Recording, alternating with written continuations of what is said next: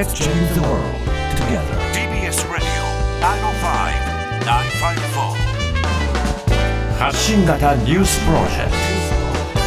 ト荻上チキセッションアメリカ、イスラエルに戦闘縮小を要請。アメリカのサリバン大統領補佐官はイスラエルを訪問してネタニヤフ首相らと会談し民間人の犠牲を最小限にするためイスラム組織ハマスとの戦闘を縮小するよう要請しました。これは地元メディアが伝えたものでサリバン大統領補佐官はパレスチナ自治区ガザの情勢をめぐり数ヶ月ではなく数週間で大規模攻撃から的を絞った攻撃へと局面転換すべきだと伝えたということです。これに対しネタニヤフ首相はハマスの壊滅まで戦い続けると強調するなど、バイデン政権の要請をイスラエルがどこまで受け入れるのか不透明です。このような中、パレスチナメディアによりますと、イスラエル軍はガザの広い範囲を爆撃、南部のラファでも激しい空爆を継続し、27人が死亡したということです。鈴木前総務大臣が60万円のキックバック認める。昨日、事実上更迭された自民党安倍派の鈴木淳二前総務大臣が2018年から22年までの5年間で派閥から合わせて60万円分のキックバックを受け取っていたと明らかにしました。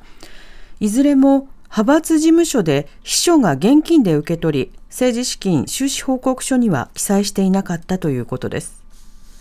鈴木氏はこれまでキックバックを受け取っていないとしてきましたが、巨額の裏金をキックバックと認識していた。派閥からの活動費だと理解していたなどと釈明しました。一方、松野前官房長官に代わって起用された林芳正官房長官は職員への挨拶式で国民の信頼回復に尽力したいと強調しました。勝つことが一番大事。大谷翔平選手、ドジャース入団会見。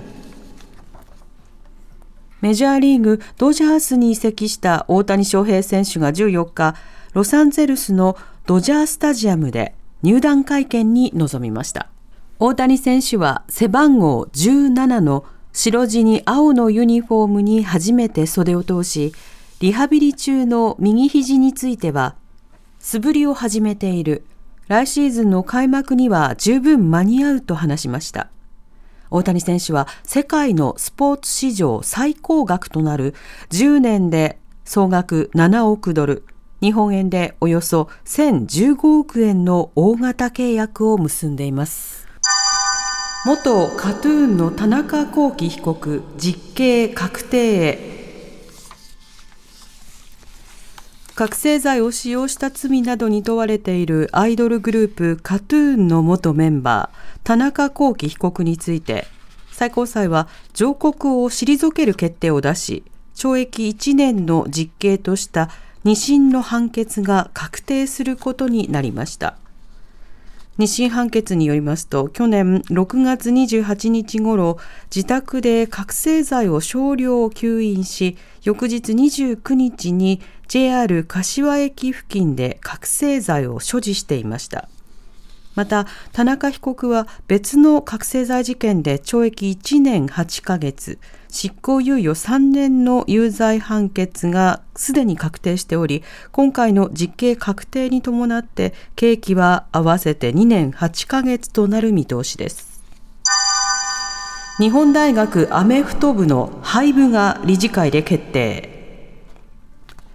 日本大学アメリカンフットボール部の廃部の方針をめぐり、今日午後から行われていた理事会で廃部すると決定したということです。日本大学アメフト部をめぐっては、これまでに違法薬物事件で部員4人が摘発されていることから、学内の会議で廃部とする方針が示されていましたが、学生の反対に加え、今月1日に行われた理事会で、多くの理事から反対の意見が出たため結論は出ず、継続審議となっていました。今日の理事会には部員を代表して首相と来シーズンの首相が出席し、部の存続を求めて再建案を提出していましたが、これを踏まえて議論が行われ、最終的に廃部の方針に決定しています。大学側は一旦廃部にした後に新たに部を作り直したいと考えているということです。季節性インフルエンザ。今シーズン初めて全国で警報レベルに。季節性インフルエンザについて厚生労働省は全国で報告された患者数が1医療機関あたり33.72人と発表。全国平均で警報レベルの目安を超えるのは今シーズン初めてです。都道府県別の感染状況を見ますと、1医療機関あたりの患者数が最も多いのは、北海道の60.97人、次いで宮城県が57.49人、他に大分県や宮崎県など合わせて33道県で警報レベルの目安となる30人を超えています。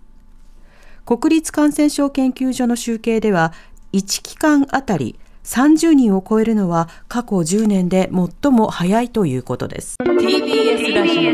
TBS ラジオ荻上チキ。荻上チキ。セッショ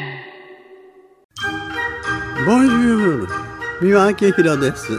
ポッドキャスト番組三輪明宏のバラ色の人生。配信は毎週日曜日と水曜日です。忘れないでね。忘れないでね。でんでん。